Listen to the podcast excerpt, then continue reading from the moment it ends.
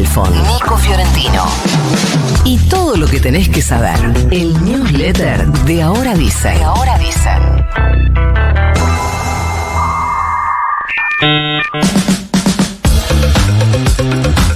¡Qué sorpresota! No hubo acuerdo entre el Frente de Todos y Juntos por el Cambio en comisiones y se firmaron dos dictámenes sobre la reforma de la ley de alquileres en el Senado. Es decir, se firmaron dos dictámenes en función de lo que se había buscado reformar en diputados y que ahora se verá qué es lo que pasa en el recinto del Senado para ver si vuelve o no a diputados.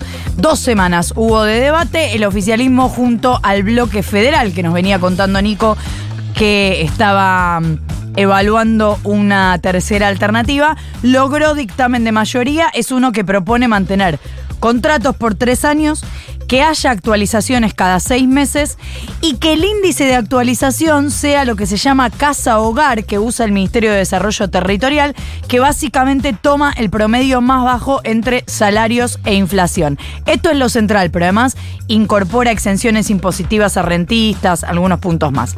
La oposición mantiene el proyecto que logró media sanción en diputados que establece bajar los contratos a dos años, actualizar los montos al menos cada cuatro meses y hacerlo en base a un índice acordado entre inquilinos y propietarios. Muy bueno, o sea, el valor que quiera el más fuerte de la negociación, que quién es el propietario. El cura Julio César Grassi pidió la libertad condicional. ¿Por qué? Porque cumplió en prisión más de la mitad de su condena por abuso de menores. El abogado querellante Juan Pablo Gallego ya avisó que se va a oponer rotundamente a este pedido porque lo interpreta como un golpe fuerte para las víctimas. Y además Gallego representa el Comité de Seguimiento y Aplicación de la Convención Internacional sobre los Derechos del Niño en Argentina y habla también desde ese lugar. Murió Pepe Soriano, ícono de la cultura argentina, tenía 93 años, hasta hace poco estuvo trabajando, recordadísimo por sus papeles en la Patagonia Rebelde, en La Nona, en Asesinato en el Senado de la Nación. En sus últimos años participó de SAGAI, la Sociedad Argentina de Gestión de Actores e Intérpretes, de la que fue su primer presidente y después lo designaron presidente de honor de SAGAI. Merecidos homenajes, estamos viendo desde ayer a Pepe Soriano. Absolutamente descontrolada la inflación de agosto después de la devaluación que aplicó el gobierno en acuerdo con el Fondo Monetario Internacional después de las pasos del 13 de agosto, 12,4% fue la inflación el mes pasado, la más alta en 30 años, en 32 años en realidad, eh, acumulando hasta ahora un 80% en lo que va del año, es decir, en 8 meses 80%, casi un promedio de 10% por mes, y una inflación interanual, es decir, agosto a agosto del 124% completamente. No le pegamos para nada demencial.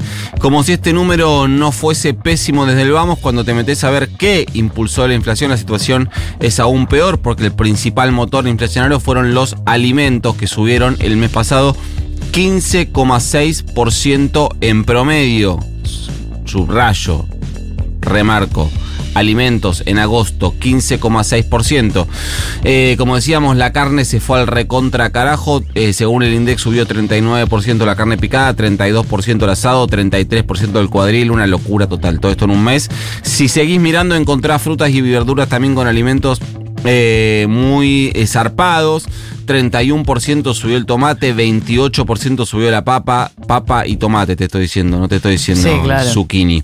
Eh, otras proteínas, 20% subió el pollo, 18% subieron los eh, huevos, un desastre total. Y desde ya se espera otra inflación muy alta para septiembre, incluso con la cantidad de, de acuerdos de precios y hasta congelamientos que sabemos se empezaron a aplicar en las últimas semanas y que se espera que ya haya impacto el mes que viene, ya la inercia inflacionaria de un mes a otro eh, augura probablemente un septiembre otra vez con dos eh, dígitos en la inflación.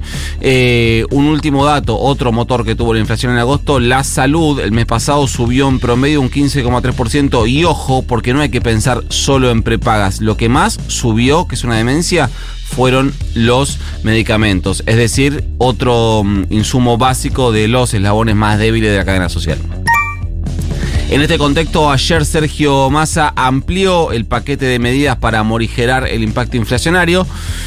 Eh, recuerden que eh, se había dado la suba al mínimo no imponible que afectaba a personas hasta ahora que cobraban por encima de los 700 mil pesos, más o menos 770 lucas, a eh, 1.770.000 pesos. El, o sea, era el equivalente más o menos a 6 salarios mínimos. Ahora se usa ese tope, 6 salarios mínimos, hoy eh, equivalente a 708 mil pesos, para eh, beneficiar a trabajadores que cobren por debajo de esa suma. ¿Cuál es la medida? Bueno, la devolución de la totalidad del IVA en el consumo de bienes de la canasta básica con tarjeta de débito hasta 18.800 pesos. Lo aclaro más o menos. Si vos sos un laburante, cobrás menos de 708.000 pesos, bueno, usando tu tarjeta de débito para comprar la tarjeta de débito que está, que está asociada a tu cuenta, vos vas comprando con eso, con eso comprando y 48 horas después de las compras que vos hagas con Postnet, con tu tarjeta de débito, comprando bienes de primera necesidad,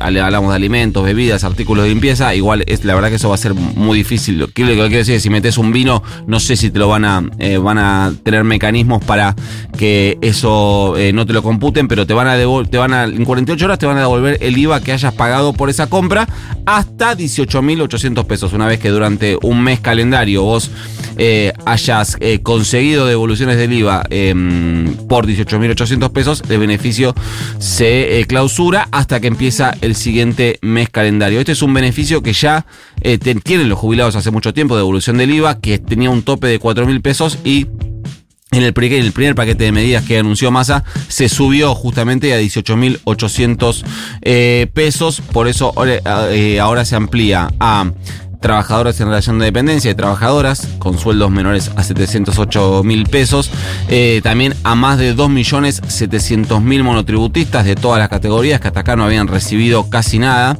eh, y eh, también trabajadoras de casas particulares que son unas 440.000 eh, personas, en su amplísima mayoría mujeres. Además, el plan es enviar un proyecto al Congreso para que este beneficio de devolución del IVA quede reglamentado por ley y blindar de alguna manera a este segmento.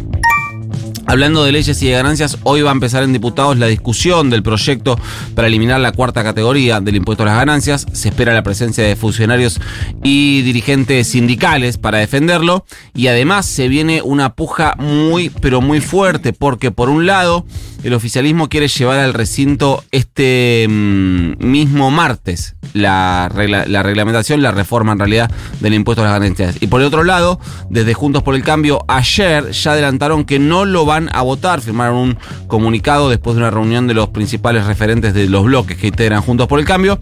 Eh, en un rato, si podemos, te cuento qué posibilidades hay de que esta ley avance. Por último, habló Mauricio Macri ayer con Eduardo Feynman en La Nación Más, después de, hacer, después de haber dado una charla en el Rotary Club. Eh, dijo que Massa era un cínico, estuvo inspirado, la verdad. Después dijo que si Perón resucitase, eh, el partido, diría que el partido que lo representa es Juntos por el Cambio. Después dijo, ¿estás bien? Sí, muchísimo.